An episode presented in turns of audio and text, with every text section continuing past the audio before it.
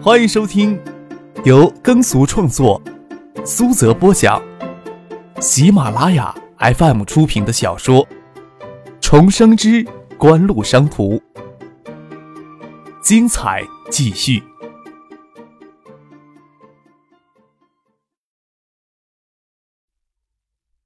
第五百三十二集。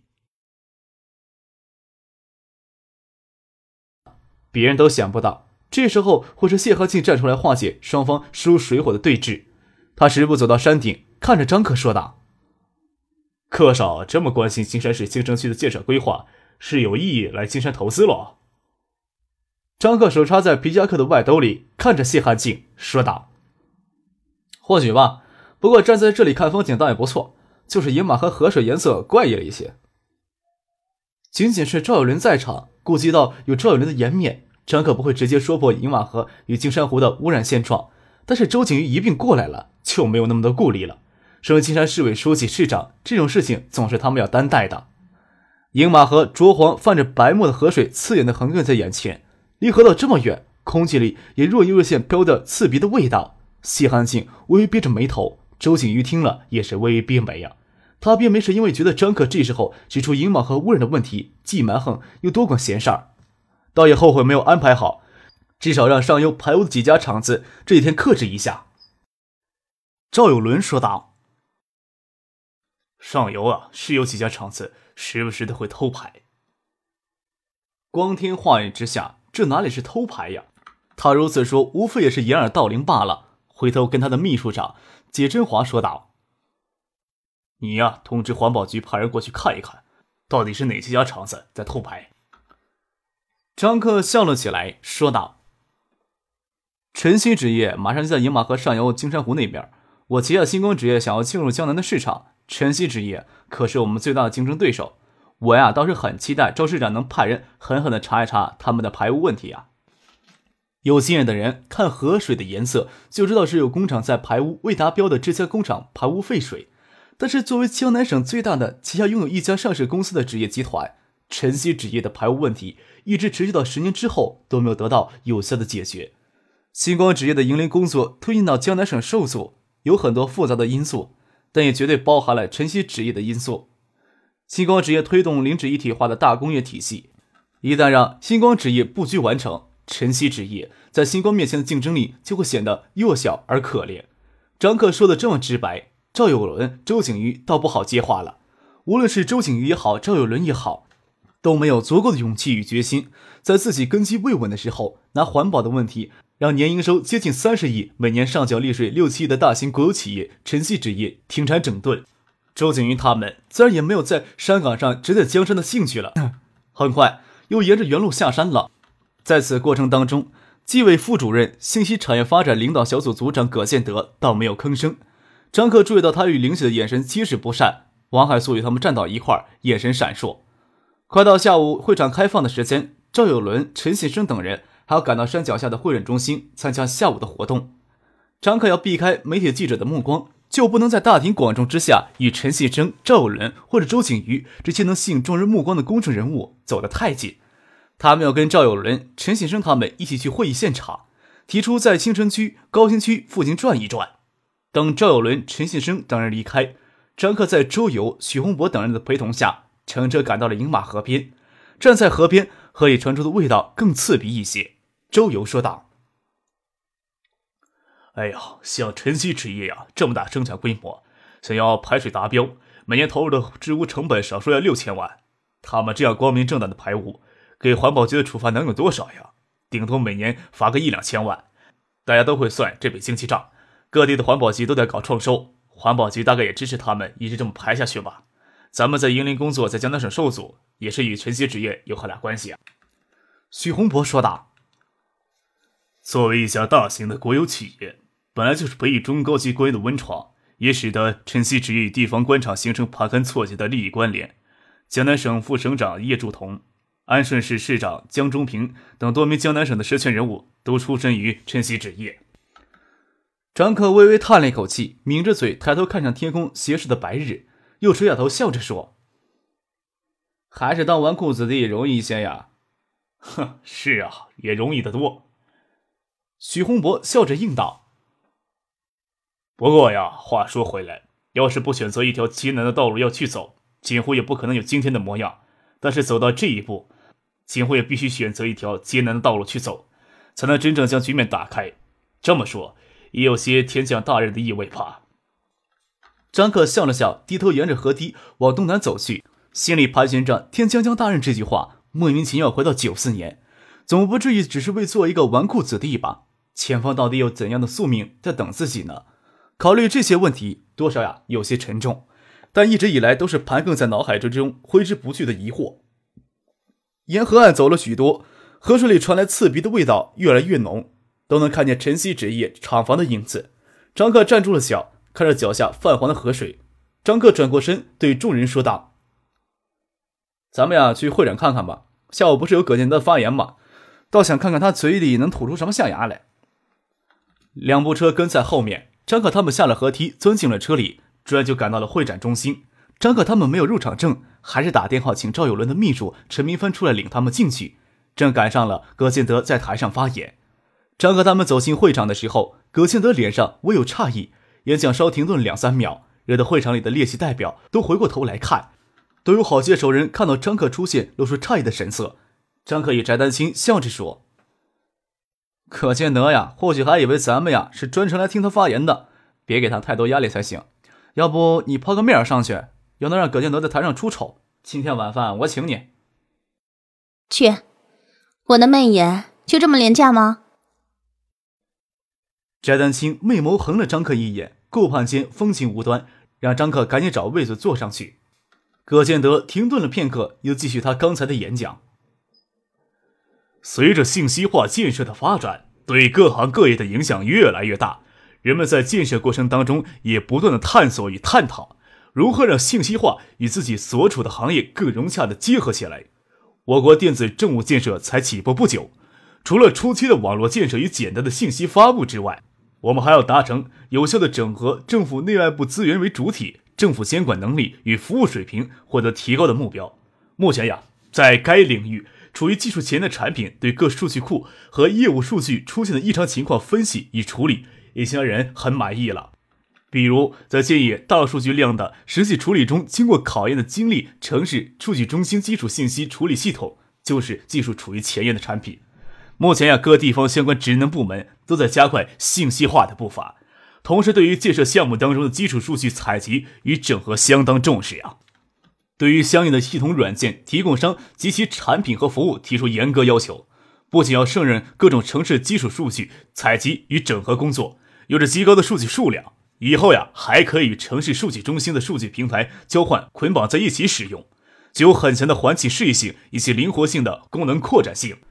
从而帮助政府部门建立统一的数据中心，使各地方各部门的业务数据都能有规范的互联互通。还以为他要为华夏电子信息产业集团的组建造势呢，没想到还是一心扑在软件茶园上。叶剑兵低声的说道：“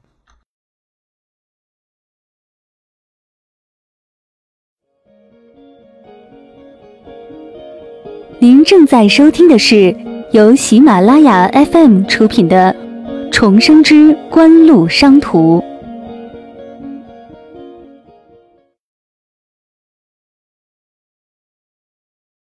京速就是京鼎与海速的合称。所谓的城市数据中心基础信息处理系统，其实还主要是京鼎的技术。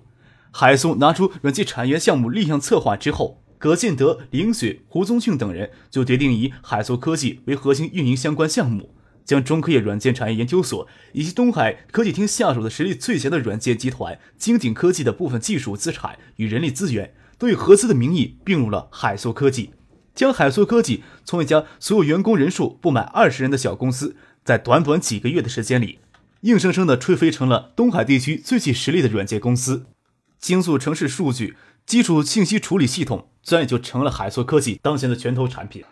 在胡宗庆等人的运作下，在肖明建的支持下，该信息处理系统运用于建市的电子政务工程建设。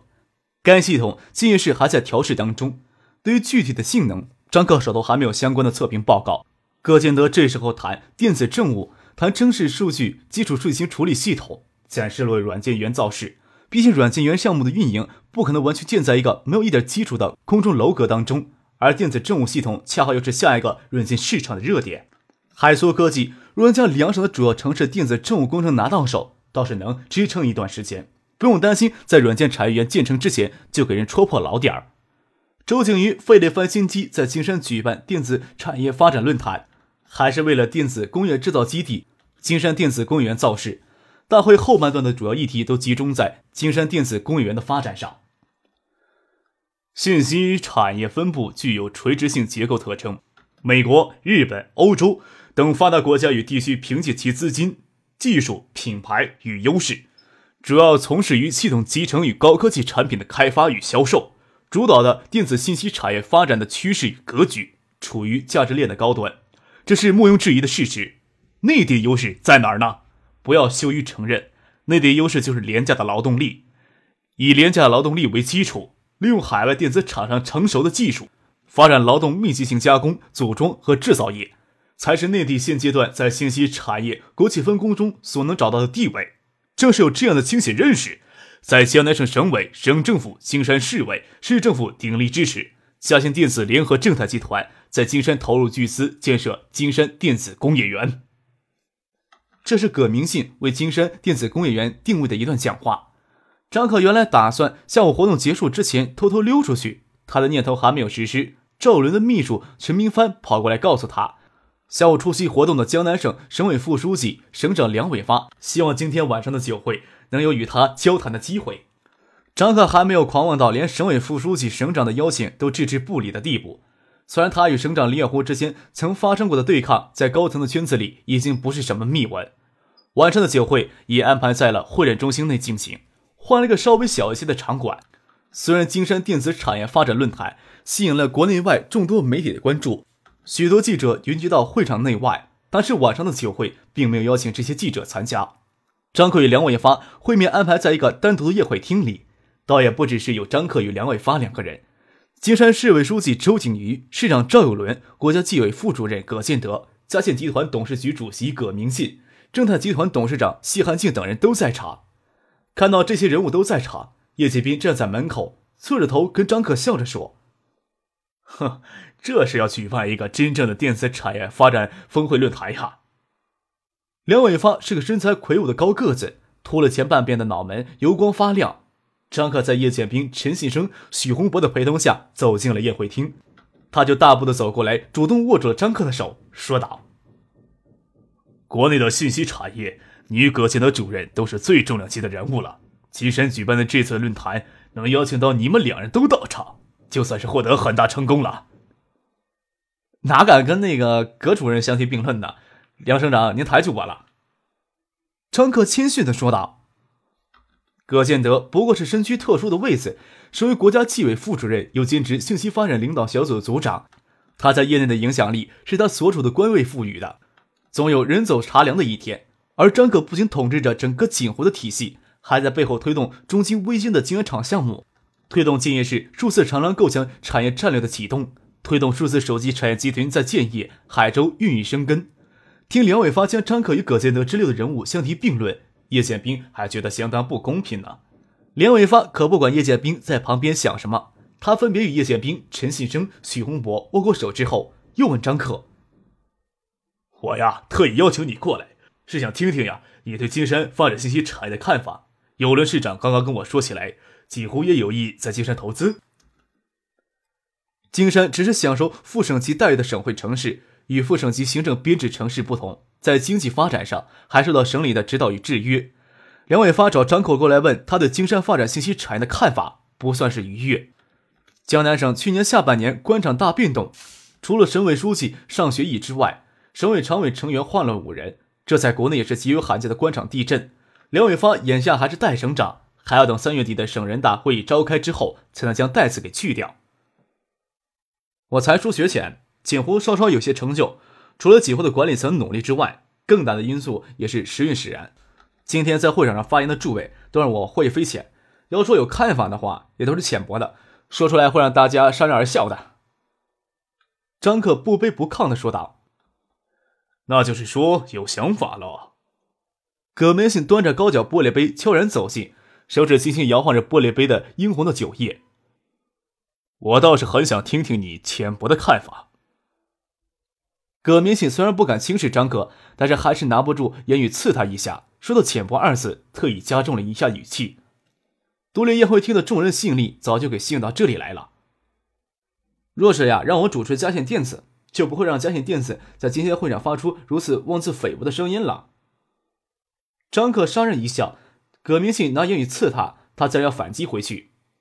说者无心，听者有意。听了张克的话，谢寒静心里一跳，莫非张克真有意染指嘉信电子？这几天在香港证券市场上，嘉信电子的股价波动，或许不是锦湖的虚张声势吗？妄自菲薄，葛明信眉头微扬。何谓妄自菲薄呢？梁伟发等人也是眉头微憋。张克可不仅仅是评价嘉信电子呀，耐心听张克说下去。改革开放之初，中国的信息产业就从最初的加工贸易入手，依靠劳动力的廉价优势来参与信息的国际化分工。都十多年的时光过去了，嘉信电子的目光还只盯着整条产业链的最低端。不是妄自菲薄是什么呀？张克言辞尖锐，侃侃而谈。通过不断提高工人的劳动强度与延长劳动时间、压榨工人的资金等等手段，通过压榨工人的剩余劳动价值来获得可观的利润，的确是一条路。但是这种市场竞争永远是低劣的市场竞争。难道葛先生您就看不到一条与之不同道路可以选择去走吗？叶剑兵暗自感慨，想不到张可的言辞还真是尖锐呀，这巴掌呀！可不仅仅抽在葛明信一人的脸上。金山电子工业园是江南省金山市重点推进的大型高新产业项目。除了葛明信的脸面青红之外，谢汉进、周景瑜等人的脸色也不好看。葛建德眉头扬着，瞅向张克，或许对张克有些狂妄，有所轻视吧。倒是梁伟发听了之后若有所思的模样，不清楚他心里的真实感受。陈显清听了张克这话，心里倒是痛快，不过也暗暗担忧。指望别人气度过人，能有容人之量，永远是一种危险的赌博。但是没有这样的冒险，格局很难打开呀。周景瑜、葛建德、葛明信这些人倒也算了，已经杠上了，就没有退缩的余地了。但是梁伟发、赵伦听了这番话，心里会有什么感受呢？张克意态犹足，陈先生这时候就去看站在张克背后的许洪博。锦湖的道路还要继续走下去，势必要牵扯到更复杂、更高层次的斗争当中去。这是国内产业的发展特质。与官方的纠缠，要伴随着锦湖日后发展的每一步前行。锦湖的背后，张可的身边，注定就需要许洪博这样有着特殊经历与见识的智囊型人物存在。众人心思各异，这宴会厅里的气氛就陡然静默下来。张克神色收敛，见梁伟发若有所思，不吭声，他还是朝脸色清白的葛明信说道：“这样或许是我年轻气盛狂妄了，也就这点浅薄之见说出来，供葛总您潸然一笑。”